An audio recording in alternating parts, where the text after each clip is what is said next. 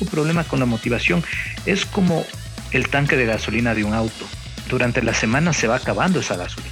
Y si es que tú usaste esa motivación en hacer actividades no importantes, al final ya no vas a tener esa motivación vas a decir, no, tal vez dejo esto para la próxima semana. Este es tu podcast Resonadores. Entrevistas a líderes de todas las industrias para descubrir su pensamiento. Soy tu host, Rafael Ceballos. Bienvenidos a un nuevo podcast de Resonadores. Hoy tenemos a Ricardo Sevilla, él es consultor en aceleración de ventas, inbounder, cofundador de La Machine. Vamos a estar conversando sobre time management. ¿Cuál es la diferencia entre eficacia y eficiencia? Eh, bueno, verás, te voy a responder esta pregunta con un ejemplo, verás. Digamos que tienes un vendedor y que tiene una cuota de ventas al mes de 10 mil dólares, ¿no? Entonces, si es que este vendedor llega al fin de mes y llega a los 10 mil dólares, entonces el PANA es eficiente, cumplió con lo que quería tener para fin de mes. Ahora, digamos que este mismo vendedor, con exactamente los mismos recursos que tiene, llega a vender 20 mil dólares. Entonces ahí este man es eficiente. Entonces, eso es más o menos como la diferencia, ¿no? eficiencia como sería, consiste en alcanzar las metas que te has puesto y la eficacia sería eh, lograr esas metas, pero usando la menor cantidad de recursos y de mejor manera, ¿no? Pero ahora te doy una pregunta, si es que vamos a analizar esto de la eficiencia versus la eficacia. Digamos que tienes el mismo vendedor y este mismo vendedor vende los 20 mil dólares al mes, pero vende esos 20 mil dólares forzando las ventas, o sea, el típico vende hielo a un esquimal, o ha vendido cosas de mala calidad. Entonces, puede que supere su meta de 20 mil dólares, o sea, la meta de 10 mil dólares puede que supera vendiendo 20 mil, pero, y, se le considere eficaz, pero ¿qué pasará el siguiente mes? Lo mismo te digo con el time management. Si es que tú quieres eh, cumplir una meta, está bien y la cumples, entonces tienes eficiencia. Quieres ser eficaz, quieres cumplir tu meta mucho más rápido, pero si es que logras, te desgastas o haces algo mal o, o dicen en inglés existe estos shortcuts, eh, a la final te va a afectar también. Entonces también podría afectar, querer ser muy eficiente te puede también no, no ser algo tan bueno. ¿Tú recomendarías tener un balance en tu vida? Es decir, eh, porque tenemos varias cosas que atender, no solamente los negocios, tenemos la familia, la salud y permanecer disperso es casi como la norma para todos. ¿Tú recomiendas un balance en el día a día? Eh, sí, definitivamente. O sea, un balance en todo. Verás, enfoquémonos un poquito en el tema del time management en cuanto a balance. Pongámoste a ti como ejemplo, Rafael.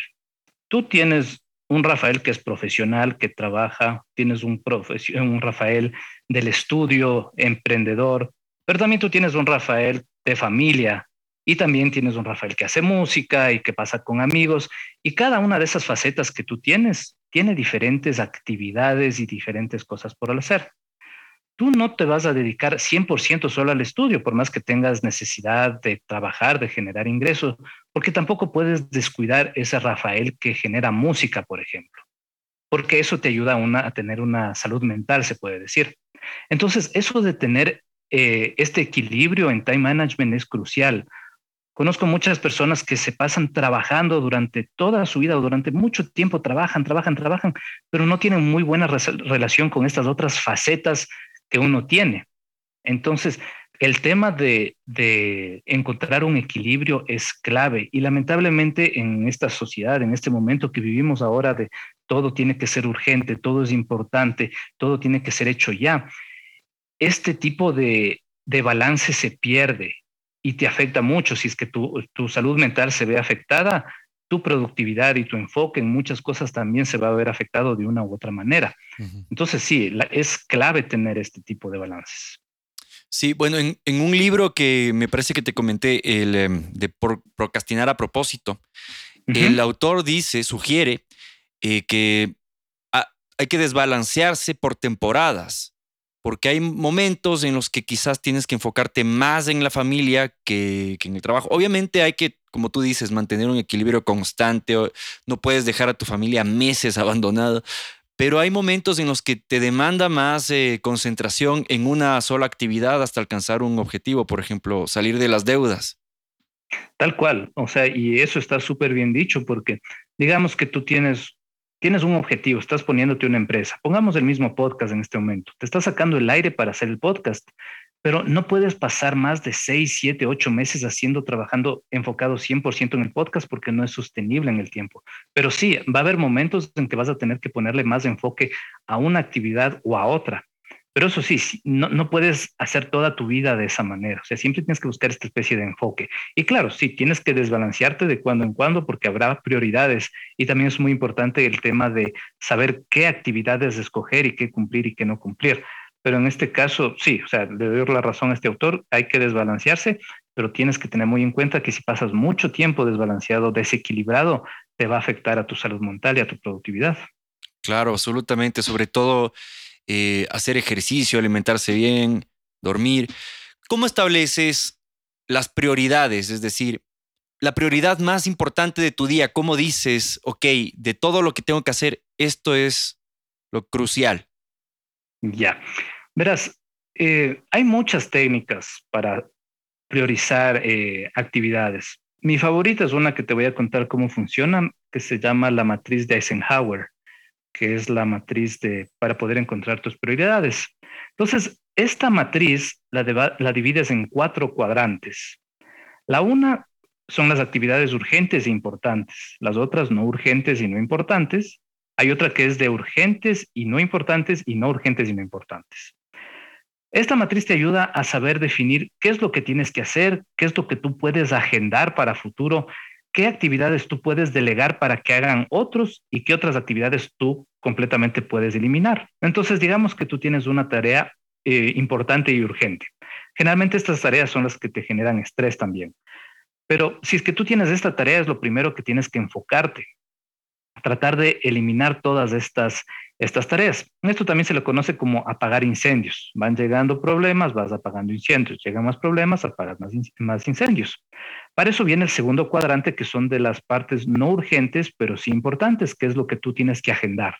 En ese caso, tú dices, ok, tengo este podcast y quiero, no sé, entrevistar a 20 personas. Entonces tú ya agendas estas 20 personas y no estás del día a día y ahora a quién voy a entrevistar, a quién voy a entrevistar. Entonces tú ya vas agendando y como que si vas, vas ordenando un poco tu, tu hoja de trabajo. Luego tienes estas actividades que son urgentes y no importantes, esas son las que puedes delegar. En caso que eh, tengas una empresa que tienes funcionarios y que puedas delegar las actividades, tú puedes hacer cosas, por ejemplo, eh, puedes hacer cosas como eh, no ir a, pagar algo en el banco, sino delegar a alguien que haga esa tarea operativa, por ejemplo. Y lo último, que son cosas no urgentes, no importantes, y en este caso alguien te viene con un nuevo proyecto de negocio y te dice, no, mira, Rafael, pongámonos a vender salchipapas en este lugar, pero tu enfoque no está ahí. Y esa es una tarea que si es que la aceptas te va a generar estrés, pero la puedes tranquilamente dejar de un lado. Entonces, eso no es algo urgente y no importante. Entonces, gracias a esa matriz yo he podido hacer muchas, muchas priorización de objetivos.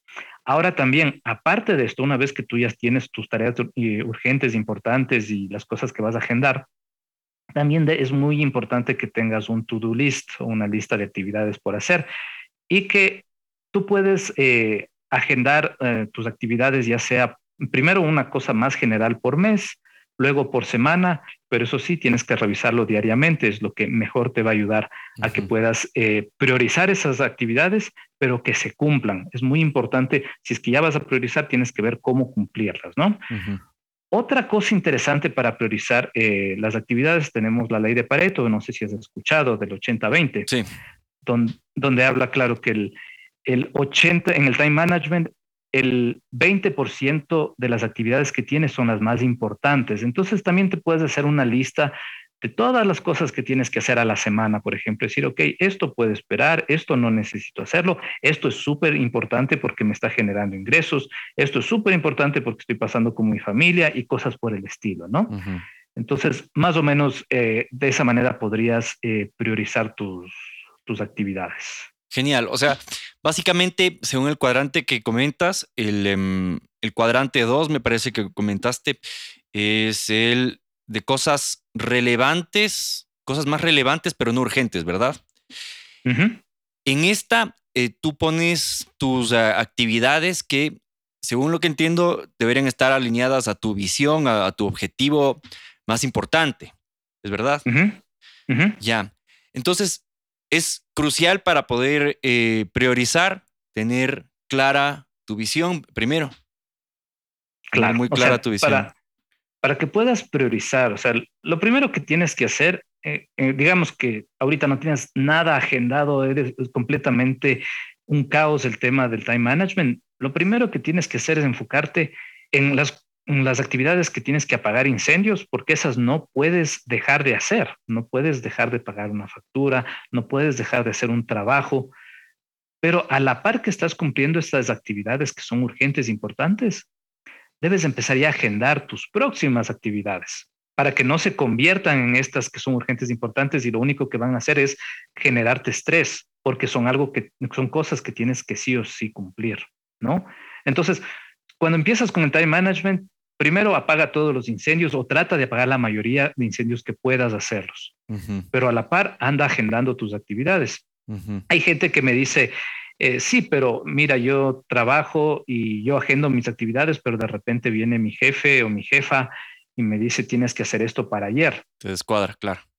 Ajá, tú no le puedes decir a tu jefe o jefa, no, no voy a hacer. O sea, simplemente no puedes darte ese lujo. Pero si es que ya estás un poco mejor agendado, puedes tener como un mismo una ley de Pareto 80-20, un 20% de cosas no agendadas cuando ya agendas tu 80%. ¿Cómo, ¿Cómo agendas un día normal, ¿cómo recomendarías tú una agenda exitosa, por decirlo?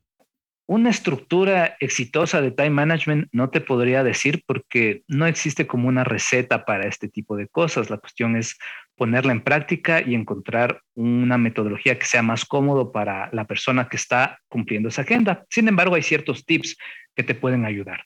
Primero, antes que nada, establece un objetivo.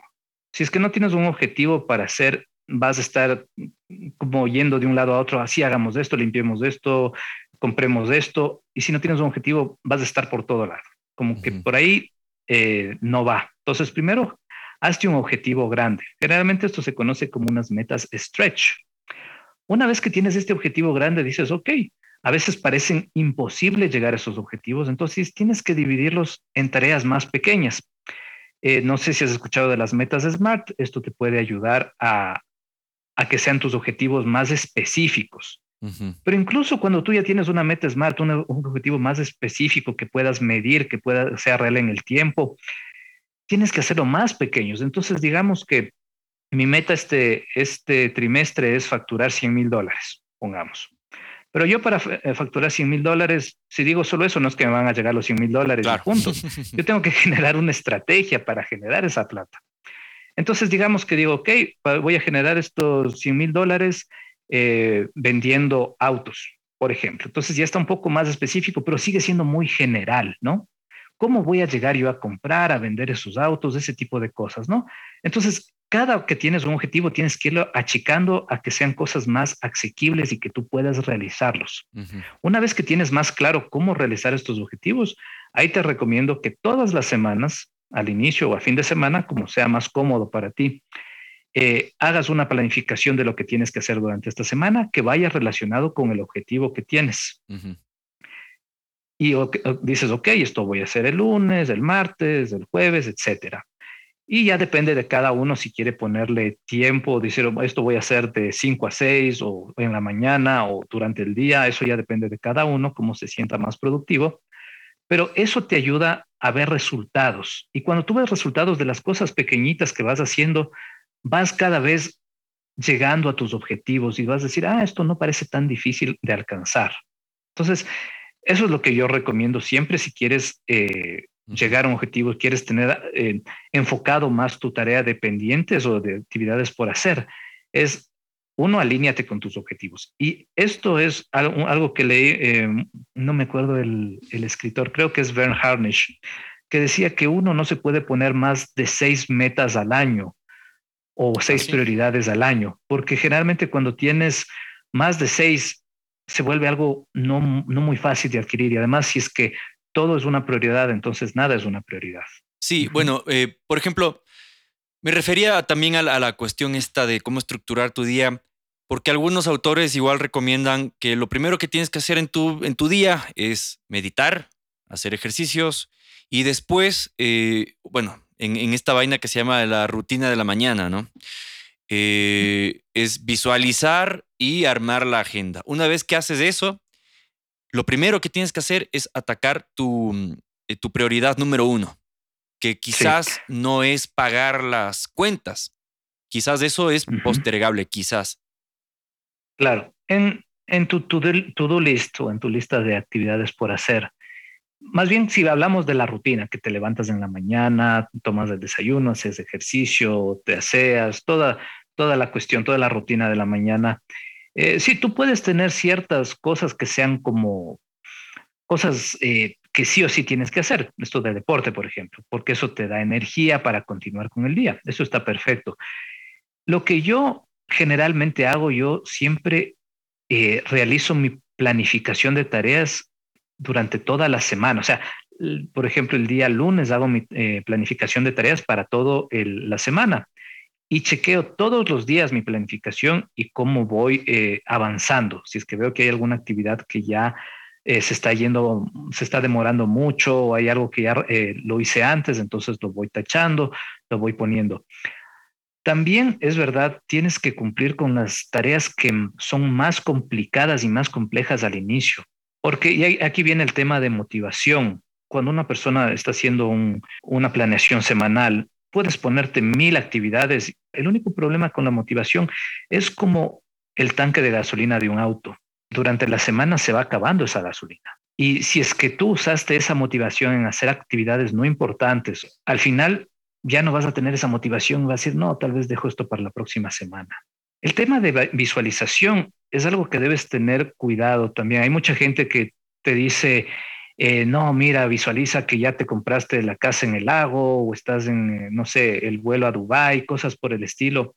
Esto es un poco peligroso porque mucha gente se queda en la parte imaginaria y solo con la parte imaginaria ya se siente que está cumpliendo y a veces no llegas a cumplir. Más bien, para cuando quieras este tipo de cuestiones, visualizar tu semana, Simplemente el mejor truco y el mejor tip que te puedo ah, dar es ponerte a hacer. Y si es que no existe la motivación para ponerse a hacer estas actividades, empieza desde, desde algo chiquito, empieza poco. Digamos, eh, tienes que hacer el podcast, pero estás cansado, has tenido una semana de muchas otras actividades.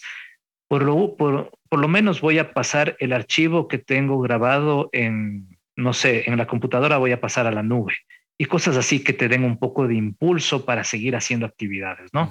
Entonces, eso en cuanto a motivación, visualización de las actividades. Chéverísimo, o sea, un una esfuerzo mínimo, pero que te mantenga haciendo las cosas. Exacto, es que ese esfuerzo mínimo es lo que va sumando. No sé si, eh, bueno, has leído el Atomic Habits, que siempre te habla de ir haciendo pequeñas actividades, pequeñas cositas que vayan sumando. Por ejemplo, cuando estaba haciendo el tema de la machine, con las consultorías, todas estas cuestiones de los videos, es un trabajazo súper largo generar videos educativos. Tengo más de 150 videos educativos. Imagínate si es que estoy sentado y digo, chuta, tengo que hacer 150 videos educativos entre editar audios, eh, grabar los videos, eh, crear las láminas, escribir los guiones. O sea, es algo completamente imposible. O sea, tú dices, ¿cómo se va a lograr esto? Pero si empiezas a hacer de cositas chiquitas, en cositas chiquitas vas sumando. Es como, no sé, una cuenta de ahorro que vas metiendo plata, plata, plata y llega un momento en que dices, ah, ok, tengo algo medio interesante, ¿no? Entonces, sí, lo que tú dices es clave es ir sumando las cosas pequeñas. Sí, eh, hay una autora, no sé si tiene algo que ver con Tony Robbins, pero es apellida Robbins de ella y habla sobre la regla de cinco segundos. ¿Has escuchado algo de eso? Eh, no, no, cuéntame. Básicamente tienes que contar en reversa, 5, 4, 3, 2, 1 y actuar. Y no sé, ¿hay, ¿hay alguna forma de truquear a la mente eh, cuando haces esa, esa, esa contabilización hacia, hacia atrás. Sabes que no tiene nada de descabellado, suponte en la mañana antes de ponerme a hacer mis actividades, prender la computadora, empezar a trabajar. No hago exactamente lo de los cinco segundos, pero por ejemplo, ya pongo una botella de agua al lado de la computadora, entonces ya no tengo la excusa de tener que levantarme a buscar agua, sino que ya la botella de agua está ahí. Entonces ya me siento y es como mis 5, 4, 3, 2, 1, ya veo la botella de agua y me pongo a trabajar. Cosas por el estilo, ¿no? Y sí, o sea, la mente la puedes ir eh, entrenando de diferentes maneras. Ahora también puedes ir entrenando la, mente de maneras negativas, como si voy a ver el Instagram en 5, 4, 3, 2, 1 y pasarte todo el día viendo, ¿no? Entonces, también hay como que ir cachando por dónde quieres guiar tus hábitos y por dónde no. Una breve interrupción, pues queríamos hacer un anuncio.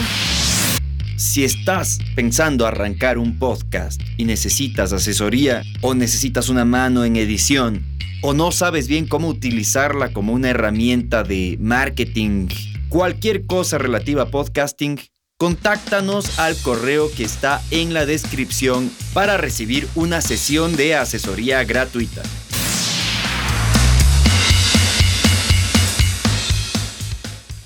Justamente ahora que hablas de hábitos, em, en este libro Atomic Habits habla sobre ponerse como ciertas barreras eh, para los hábitos que quieres eliminar. Por ejemplo, si quieres, qué sé yo, dejar de estar tanto tiempo en redes sociales, que es algo que yo estoy implementando, poner bloqueos. Yo tengo aplicaciones para bloquearme del Instagram. ¿Tienes algunos tips para, para ese tipo de, como para ir reformando algunos hábitos? Malos eh, hábitos. sí, verás. Sí, sí. Eh, o sea, James Clear lo que te dice es que a los malos hábitos tienes que hacerlos no atractivos. Bueno, primero empecemos diciendo que no existen malos hábitos ni buenos hábitos. Nosotros consideramos buenos o malos hábitos. Los hábitos no es otra cosa que el cerebro trata, trata de hacer una actividad lo menos dificultosa posible. Entonces, empecemos por ahí. Esos son los hábitos, que el cerebro pueda hacer o que tú puedas hacer una actividad sin que te cueste esfuerzo. Entonces, por eso a veces puedes pasar horas viendo Instagram porque no te cuesta nada de esfuerzo estar viendo Instagram. Y te resulta mucho más difícil ponerte a escribir un ensayo o un libro porque eso sí te demora, ¿no? O sea, si, si tu cerebro sí tiene que trabajar más, ¿no? Ahora, si es que tú quieres eliminar un hábito negativo, que tú consideres negativo para ti porque te está dando un resultado negativo a lo que estás haciendo, lo primero es no hagas atractivo ese hábito. Entonces, eh, lo que tú dices de poner bloqueadores está perfecto. Yo también eh, en algún momento intenté poner bloqueadores, pero lamentablemente yo sabía la clave del bloqueador para poder entrar al Instagram. Entonces no me servía de nada. Entonces, claro, entraba al Instagram, ponía la clave y estaba viendo el Instagram. Entonces, como que no funcionaba mucho. Pero suponte, eh, si es que estás navegando en, en redes y sabes que tienes que hacer una actividad y sabes que estás eh, poniendo de lado una actividad que te va a dar un rédito interesante o algo bueno, entonces como medio hacer el análisis, decir, ¿por qué estoy haciendo esto en este momento? ¿Qué está pasando por mi vida en este instante? ¿Cómo están mis niveles de energía en este momento? Y si haces este análisis, va a decir, ok, eh, tal vez dejemos el teléfono de lado, dejemos esta distracción de lado y enfoquémonos en la actividad para regresar, ¿no? Ese podría ser uno. Ahora, algo muy importante y que mucha gente no toma en cuenta es que tú tienes que tratarte bien. Hay gente cuando simplemente dice, ok, voy a dejar de fumar y después vuelve a fumar. Se trata súper mal, ese es que yo no puedo, es que soy inútil, es que soy ni sé qué, ni sé cuánto. Cuando tú te tratas mal, tú estás haciendo de algo bueno, lo estás convirtiendo en algo malo. Por ejemplo, si quieres dejar de fumar y tienes un desliz y te fumas un tabaco, y después te mandas al diablo porque te fumaste ese, tabaco, tu cerebro va a decir, ok, si es que no estoy haciendo bien las cosas, me voy a tratar mal, entonces no importa, igual voy a fumar. Si me entiendes más o menos para dónde voy. Debes tratarte bien cuando estás tratando de eliminar un hábito que es negativo para ti. Si es que tienes un desliz, como que, bueno, pero eres consciente de que lo tuviste y obviamente vas a hacer lo posible para no seguir con ese hábito. Algo también eh, interesante que puedes hacer para eh, eliminar un hábito es compartirlo con las personas que son más cercanas a ti. Decir, quiero dejar, eh, por ejemplo, de comer comida chatarra, por ejemplo. Y dices, con la persona, ya sea con quien vives o familiares o amigos, para que te acoliten también en ese tema. Si quieres, en cambio, dejar algún vicio, algo ya más fuerte, ¿no? Alguna drogadicción, alcoholismo, algo por el estilo, que, ojo, aquí me estoy yendo a algo mucho más científico, técnico, yo no soy experto en eso, pero eh, he leído y me he enterado que es bueno que hablen con gente que está pasando por exactamente lo mismo y que lo ha superado, ¿no? Entonces, también la comunicación entre personas te ayuda muchísimo a cambiar un hábito. Buenísimo. Y justamente como mencionabas, la cuestión de la atención finalmente eh, se resume de alguna manera hacia dónde va nuestra atención. Eh, ¿Cómo podemos mantener el foco hacia lo que realmente nos importa? Hoy en día todo el mundo está distraído y es muy difícil enfocarse en un trabajo. Una de las peores cosas que puedes hacer para enfocarte en tu trabajo es el multitasking. Hay gente que te va a decir, sí, es que yo trabajo mejor haciendo una y otra cosa y otra y otra. Al mismo tiempo, lo único que estás haciendo es estás dividiendo tu atención de un solo objetivo a diferentes objetivos más pequeños al mismo tiempo. Y hacerlo al mismo tiempo no te puedes concentrar 100%. Entonces es mejor concentrarse una sola cosa a la vez, porque nosotros como seres humanos tenemos un canal de atención muy limitado. Entonces, como te digo, a pesar de las creencias más populares, eh, todas estas, eh, hay investigaciones que indican que solo un porcentaje muy pequeño de personas pueden realizar múltiples tareas a la vez, ¿no? Y de manera efectiva. ¿Y qué pasa? Cuando tú saltas de una actividad a otra actividad, se crea eh, lo que Cal Newport llama residuo de atención.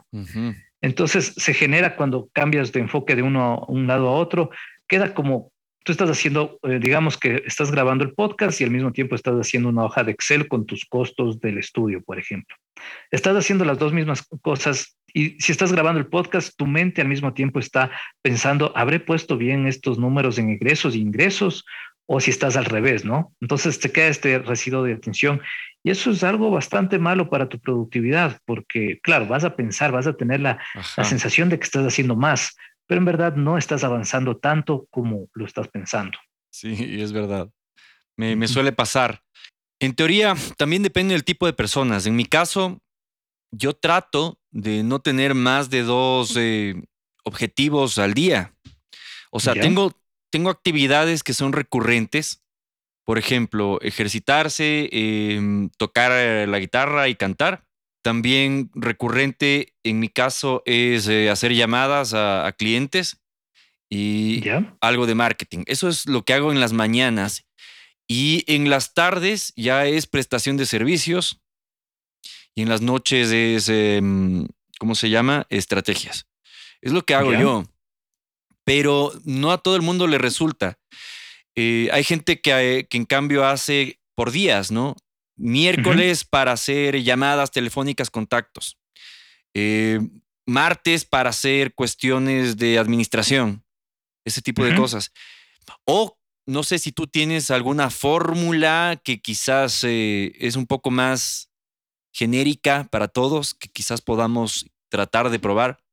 Bueno, en este caso, en el time management, tú tienes que trabajar de la manera que te sientas más cómodo. Por ejemplo, hay gente que le gusta trabajar más en las noches. Y hay muchas personas que dicen, ¿por qué trabajas en las noches si tú eres más productivo en la mañana, etcétera, etcétera? Pero si esa persona es más productiva en la noche, que trabaje en la noche, si otra persona es más productiva en la mañana, que lo haga en la mañana. La cosa es saber poner tus actividades en el día y planearlas y cumplir esas actividades que las vas poniendo, ya sea que tu productividad sea mejor a una hora o a otra hora del día. Ahora, si hay personas que dicen, no, mira, para mí el jueves es un día perfecto para hacer llamadas de ventas porque, no sé, mis hijos no están en la casa, eh, no tengo interrupciones de ABC cosas, entonces tal vez ese día es el preciso para hacer esas llamadas de ventas y tal vez el día siguiente hacer seguimientos, qué sé yo. Todo depende de la rutina que cada uno tenga. Entonces, poner algo como muy general, algo, algo eh, genérico, eh, no funcionaría tanto porque cada persona es diferente. Y como cada persona es diferente y cada persona hace eh, actividades de, distintas maneras, sería un poco difícil hacer que estas personas se entren a este, a este régimen de, realizar actividades, sino más bien hay que entenderse cada uno cómo le gusta trabajar, cómo trabaja mejor y cómo, es una, eh, cómo tiene mejor productividad. Y según eso, ir generando la lista de tareas a la semana, al mes, al año, etcétera. Como dices, es justamente hay, hay que conocerse y tratar obviamente de tomar cosas de lo que te recomiendan personas, pero hay que conocerse uno mismo también. Claro, en, este, en esta cuestión de, suponte los cinco claves o cinco pasos para el éxito, todo ese tipo de cosas, o tienes que también cachar el contexto de las personas. Estas personas pueda que tengan estos hábitos, pero no tienen muchas de las preocupaciones que un montón de nosotros tenemos. Eh, por ejemplo, eh, hace unos meses leí el libro de Four Hour Week de mm, Tim, Ferriss. Él dice que, claro, tienes que delegar no sé, casi todas tus actividades y, listo, ¿no? Pero si es que no tienes a quién delegar, digamos que eres una empresa pequeña, en caso que seas, hablemos de empresas, ¿cómo vas a delegar si es que son dos personas, por ejemplo? O digamos, eh, si estás hablando en tema familiar, no vas a delegar a, todas tus actividades a tus hijos, a tu esposa o esposo, qué sé yo. Así es. Entonces, eh, hay cosas que van un poco, eh, que no están en nuestro contexto. Obviamente, si tienes el mismo contexto o un contexto similar a Tim Ferriss, te queda perfecto ese libro, pero va a haber cosas que simplemente no aplican. Que puedes sacar ciertos tips útiles, eso obviamente, todo el libro puede sacar cosas interesantes y que tal vez puedas aplicarlas, pero también hay que entender un poco el, contexto en el cual uno está viviendo. Por eso hay muchos eh, estos libros de autoayuda que salen como, sí, haz esto y te vas a hacer millonario. No me parece tan ético por un lado, porque la gente cree que va a pasar y se emocionan por esto y llega un momento que toca en verdad darle a la lucha y no lo logran y creo que es para peor, ¿no? Entonces sí, en este tema de, los pasos, cinco pasos, diez pasos, haz esto para hacerte millonario o haz esto para tener una mejor productividad, es, son cosas, son sugerencias, son guías, pero no es como una ley que está escrito que haces esto y listo, vas a ser exitoso. Sí, y ahora que mencionas esto de delegar y automatizar, del, justamente las sugerencias de, de Tim Ferris, ¿cómo sugieres en nuestro contexto, en nuestra realidad? Porque además, estando en Ecuador, hay cosas que no aplican de, esos, de ese tipo de libros. ¿Cómo sugieres eh, automatizar o delegar? ¿En qué momento hacer cada cosa? Ya, verás, si puedes, automatiza todo lo que puedas, pero regresemos al tema de que existen diferentes facetas de las personas. Entonces vamos a la parte profesional. Digamos que eres un profesional de marketing. Hay miles de, herramientas para hacer tu trabajo más fácil. Enviar mails, agendar reuniones, cosas por el estilo. En el lado profesional, siempre busca, ahora que la tecnología está avanzando de una manera tan rápida, siempre hay cosas que te pueden ayudar a automatizar tus labores eh, profesionales y cosas que son más mecánicas. Entonces, eh, busca en Internet y cacha las herramientas que te pueden servir. Tampoco te llenes de 10.000 herramientas, busca tres, máximo cuatro herramientas que te van a ayudar a ahorrarte tiempo, ¿no? Entonces, en este caso, en, en ventas, suponte, herramientas que te ayuden a programar eh, envíos de emails. Eso te ayuda muchísimo. Un CRM también te va a ayudar increíblemente en ventas en marketing, una, herramienta de marketing, cosas para hacer posteos en redes, eh, herramientas que te ayuden en SEO, cosas por el estilo. Si es que estás, no sé, en mecánica, en operaciones, por ejemplo, operaciones mecánicas, puedes hacer cálculos, ahí existen herramientas como SAP, este tipo de cosas que te van a ayudar a la automatización. Ahora, vamos a, otro, a otra faceta eh, familiar, por ejemplo ahí tú no puedes automatizar, pasar tiempo con la familia, no puedes decir, sí, voy a encontrar una tecnología para que me ponga un holograma y listo. A menos que estés fuera del país y quieras pasar un tiempo, hablamos por Zoom y listo, ¿no? Pero entonces la idea de automatizar y delegar la tienes que dividir según la faceta que estés poniendo prioridades. Entonces, en este caso, en la cuestión profesional puedes hacerlo pero en la cuestión de, familia es un poco más complicado. Y si vas a hacer deporte, no puedes, eh, claro, puedes poner en tu celular el Runtastic, creo que es, y puedes ver cuántos kilómetros corriste, cuánto, cuántas calorías quemaste, cosas por el estilo. Esa es una parte de automatizar, pero el hecho de salir a correr, eso no puedes automatizarlo, no puedes imaginarte que saliste a correr y ya está. Entonces, hay cositas que tú puedes hacerlo. Y en esto, lo que más te quita eh, tiempo, se puede decir, o lo que más ocupa tu tiempo, porque no quiero usar la palabra quitar, sino ocupar tu tiempo, son en las cuestiones profesionales. Entonces ahí tú puedes usar herramientas para automatizar y para delegar. Suponte, puedes delegar actividades cuando ves que no está en tu núcleo de cosas por hacer en ese día. Habrá cosas que, como te dije al inicio del podcast, eh, que no tienes planeadas. Y ahí tú tendrás que analizar si es que tienes que realizarlas ese mismo día o no.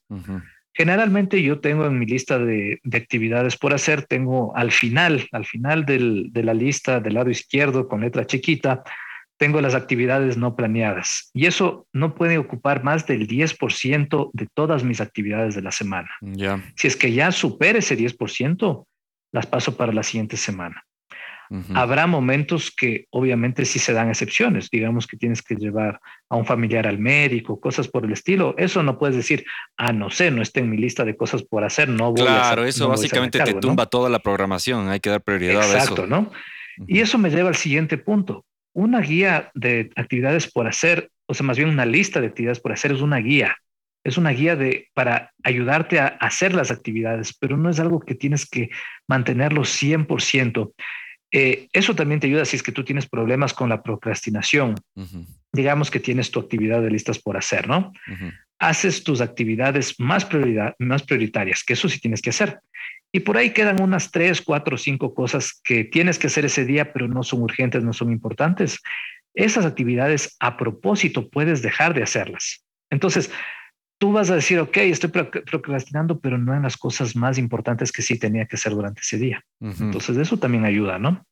Sí, el, el asunto de saber qué eliminar es crucial para determinar prioridades y que seamos más eficientes. Y procrastinar por momentos es algo que sirve, siempre y cuando procrastines, por ejemplo, ver la televisión. claro pasar para luego las cosas que realmente no son, no son útiles. Eh, Ricky, ¿puedes comentarnos ahora un poco sobre la Machine y qué hacen en tu empresa? A ver, la Machine eh, nació como una aceleradora de ventas. Generalmente las empresas tienen tres áreas, marketing, ventas y posventas en la cuestión de, para atender al público, ¿no? Y en la, en la, últimamente la gente se ha enfocado muchísimo en el área de marketing todo, si ves en internet o en cualquier lado, todo el mundo está dando cursos de marketing digital, marketing aquí, allá, etcétera. Está súper bien, ¿no? O sea, el marketing es algo que te va a ayudar definitivamente a vender. Lo que nosotros hacemos es integrar estas tres áreas, porque una empresa no solamente es marketing, una empresa también es ventas. Generalmente los vendedores son la primera cara humana que ven las personas al momento de, de realizar una transacción, si es que es algo, eh, no sé, comprar un auto, una casa, una computadora, algo que es más o menos más caro, ¿no? Y otra área que muchas empresas dejan de lado son las áreas de servicio al cliente y servicios en general, ¿no? Eh, lamentablemente, eh, muchas empresas venden algún producto y se olvidan del cliente, a veces para siempre. Y salen a buscar nuevos clientes, cuando en verdad lo más fácil es que tú vuelvas a eh, vender a tus mismos clientes o clientes existentes, puedes hacer un cross-sell, un upsell, cosas por el estilo, ¿no? Y eso es mucho más fácil si es que tienes buena relación con tus clientes y has tenido una buena eh, servicio al cliente, una buena atención al cliente. Entonces, nosotros ayudamos a generar estrategias en estas tres áreas. No te vamos a enseñar a enviar un, a crear un post de, Instagram o de Facebook. No te vamos a enseñar eso. Nosotros te vamos a enseñar a crear estrategias que puedan unir tu área de marketing, eh, ventas y postventas. Esa es una de las actividades que tenemos. Tenemos también conjuntamente con eh, asociados con una empresa que se llama KPB del Ecuador. También hacemos una eh, incubadora de negocios donde digamos que tú tienes un negocio que, una idea de negocio que quieres sacar a la luz eh, pero no estás muy claro de cómo hacerlo. Nosotros te ayudamos a sacar, a, a, generar esa idea, a ponerla más fuerte, todo centrándonos en el cliente, ¿no?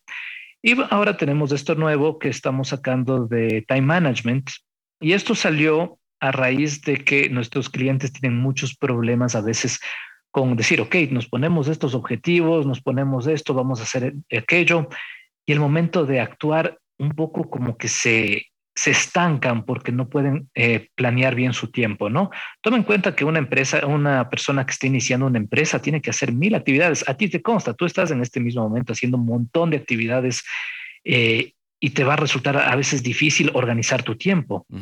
Entonces, gracias a eso salió este programa que estamos haciendo de time management y no solamente para empresas, sino también para personas eh, profesionales o gente que necesita entender mejor dónde poner sus prioridades o no, no, no te vamos a decir qué es lo que tienes que hacer. Eso lo vas a hacer tú mismo, pero te vamos a dar un poco de pautas y estrategias para que tú puedas organizar mejor tu tiempo. Súper chévere. Muchas gracias, Ricky. Quizás redes sociales, contactos para la Machine o personales, proyectos a venir, algo que quieras mencionar. Eh, bueno, me pueden eh, ubicar en LinkedIn, en linkedin.com eh, slash Ricardo Sevilla B. Si se quieren conectar conmigo vía email, me pueden ubicar a nuestro correo de Gmail, que es lamachineconecta.gmail.com. En este momento estamos lanzando nuestro programa de Time Management. Las personas que deseen una auditoría gratuita nos pueden ubicar ya sea por el LinkedIn o por el Gmail y nosotros les hacemos una eh, auditoría gratuita eh, personalizada vía online. Gracias por escuchar esta entrevista. Quería recordarte que si necesitas una mano para sacar adelante un podcast o mejorar el que ya tienes o delegar cosas, siempre con respecto a podcast, puedes contactarnos a nuestro correo electrónico que encuentras en la descripción. Resuena podcast marketing gmail.com. También nos puedes encontrar en redes sociales como Resonadores. Y eso es todo, muchas gracias, hasta el siguiente episodio.